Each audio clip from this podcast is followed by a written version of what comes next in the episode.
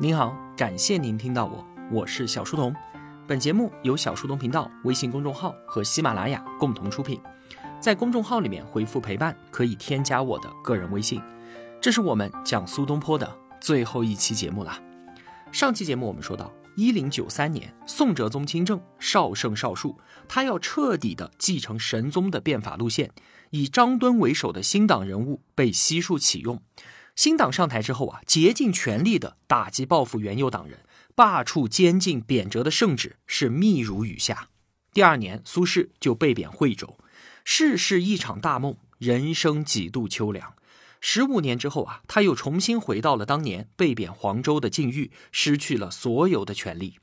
三年之后呢，他又被贬到了食无肉、病无药、居无室、出无友的蛮荒之地——海南孤岛。这让苏轼重新回归到了那个我们喜爱的苏东坡，在苦难当中一次次的完成超越，一次次的完成对于自我的拯救。此心安处是吾乡。更重要的是啊，他以超然旷达的入世精神，成就了孤忠为民的入世事业。他想尽一切办法，尽可能的去帮助身边的人，无病而多续药，不饮而多酿酒，劳己以慰人。教人们开荒种地，讲学明道，帮这蛮荒之地文明开化。一个人啊，如果想要真正的摆脱孤独与苦难，他就需要和人在一起，把自己的命运和周围的人捆绑到一块儿，才能够完成超越。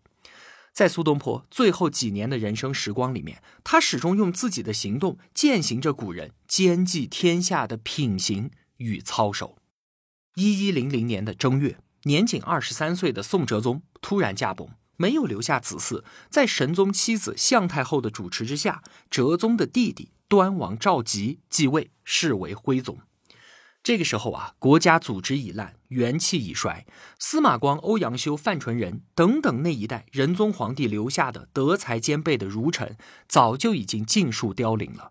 而苏东坡及其门人学士，也因为遭受迫害而不复当年为了理想从政的雄心壮志。徽宗继位之后啊，向太后摄政了一段时间。尽管他在半年之后还政于子，但是直到第二年元月他去世之前，都始终在保护着元佑诸臣。被贬临海之间的元佑党人一律被赦免，或予以升迁，或者呢，至少恢复了人身的自由。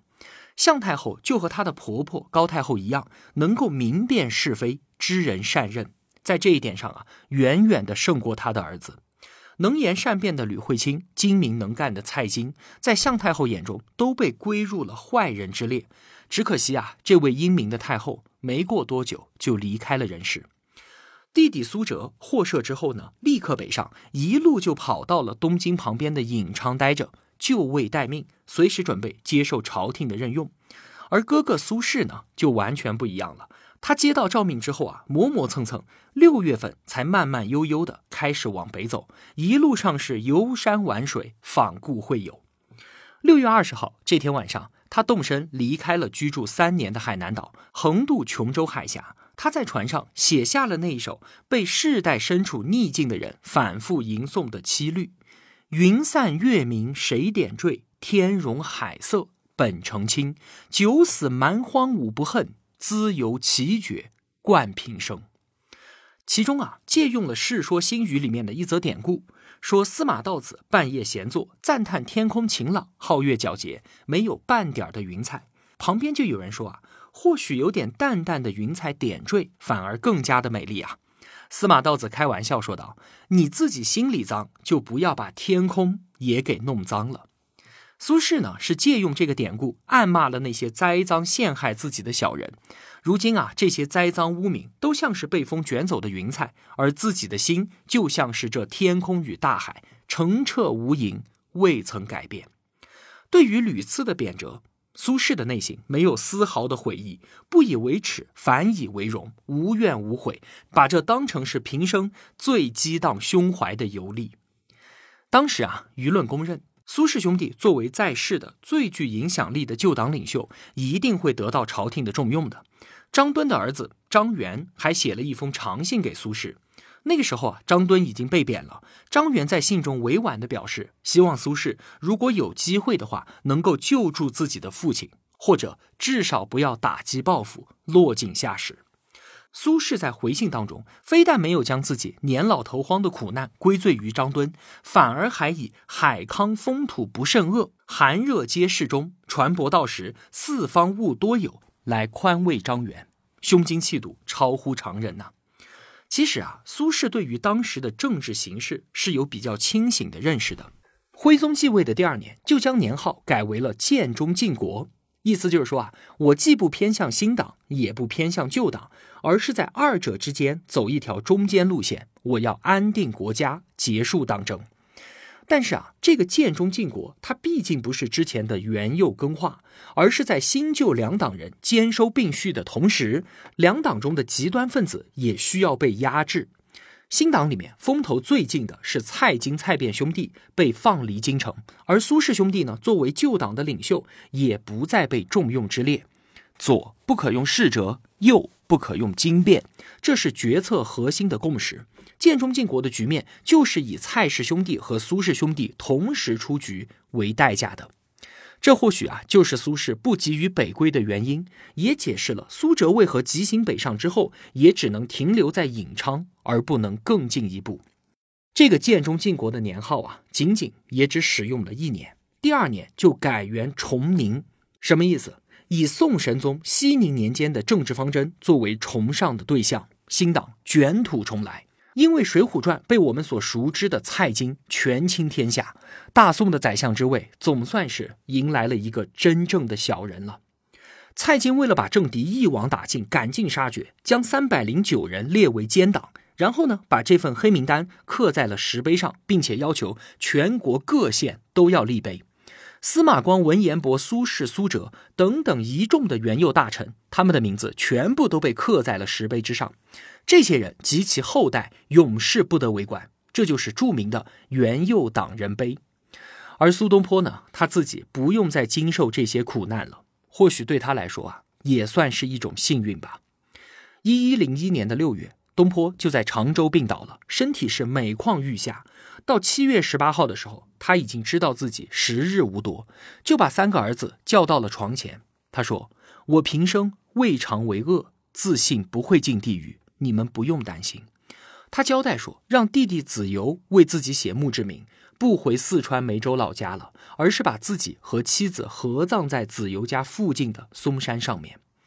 到了七月二十八号的时候啊，东坡在弥留之际，老友为林方丈在他耳边说。现在你要想来生啊，东坡轻声的回应：“西天或许有，空想前往又有何用呢？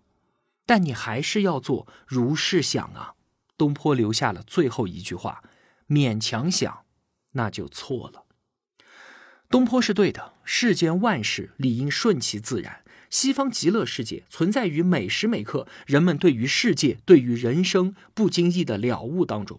而绝非是在这一时一刻当下穷尽全力所能抵达的。以苏东坡对于佛学的体悟和对于生活的态度来说啊，他不可能将自己生命的最后托付给虚无缥缈的极乐世界。即便真的有西方极乐，对他来说，那也存在于自己对社会、对生活每一刻的真实把握当中。对此啊，他始终保持着足够的清醒和自信。儿子苏迈含泪上前询问后事，东坡一言未发，溘然长逝，享年六十四岁。面对死亡，他平静而安详，一生光明磊落，无怨无悔。他对于生命的深刻体验，对于人生的了然洞察，消解了病痛之苦和死亡之惧。一个月之前，东坡在金山寺即兴的写下了一首诗，表达了他当时的心情。也算是对于自己一生的总结。心似已灰之木，身如不济之舟。问汝平生功业，黄州、惠州、儋州。对于仕途，苏轼也许早就心如槁木死灰，了无可望了。但也正是如此，他的身心获得了从未有过的自由，思想也如那不济之舟，进入了无限广阔的自由空间。黄州、惠州和儋州的经历，对于他自幼渴望兴邦治国的工业理想而言，具有反讽的意味。但是如果就贬居三地时他所获得的文学成就、所抵达的人生境界来说，谁又能说不是一桩巨大的人生功业呢？如果没有这一段的挫折磨练，也就不可能有后人心目当中的那个苏东坡了。东坡的一生最为重大的意义在于，他为万世后代树立了一种理想的人格标准。无论遇到多大的磨难，始终不曾放弃对于国家、对于百姓的责任。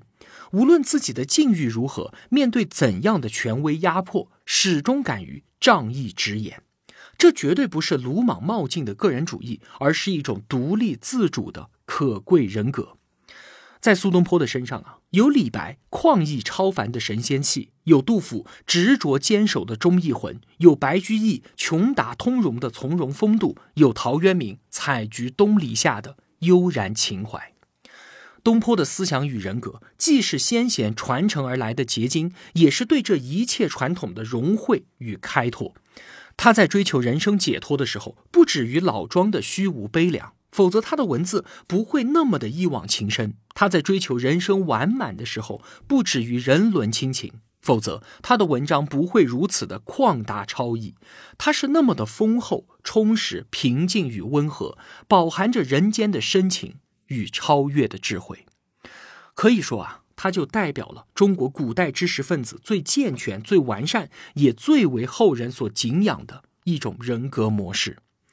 这个无可救药的乐天派，这个伟大的文学天才，这个黎民百姓的亲密朋友，他将勤政爱民的执着精神、超然物外的达观气质、天真炙热的盎然情趣、从容优雅的潇洒风采，完美的融合到了一起，成就了一个可爱、伟大与不朽的灵魂，永远的都将在中国文化的星河当中川流不息，熠熠生辉。作为苏东坡的爱慕者，能与你分享他的故事，我真的非常的荣幸。感谢这个世界，他曾经来过，让我们在这个喧嚣慌乱的时代，依然能够感受到一丝爽朗的清风。好了，关于苏东坡啊，我们就暂时聊到这儿吧。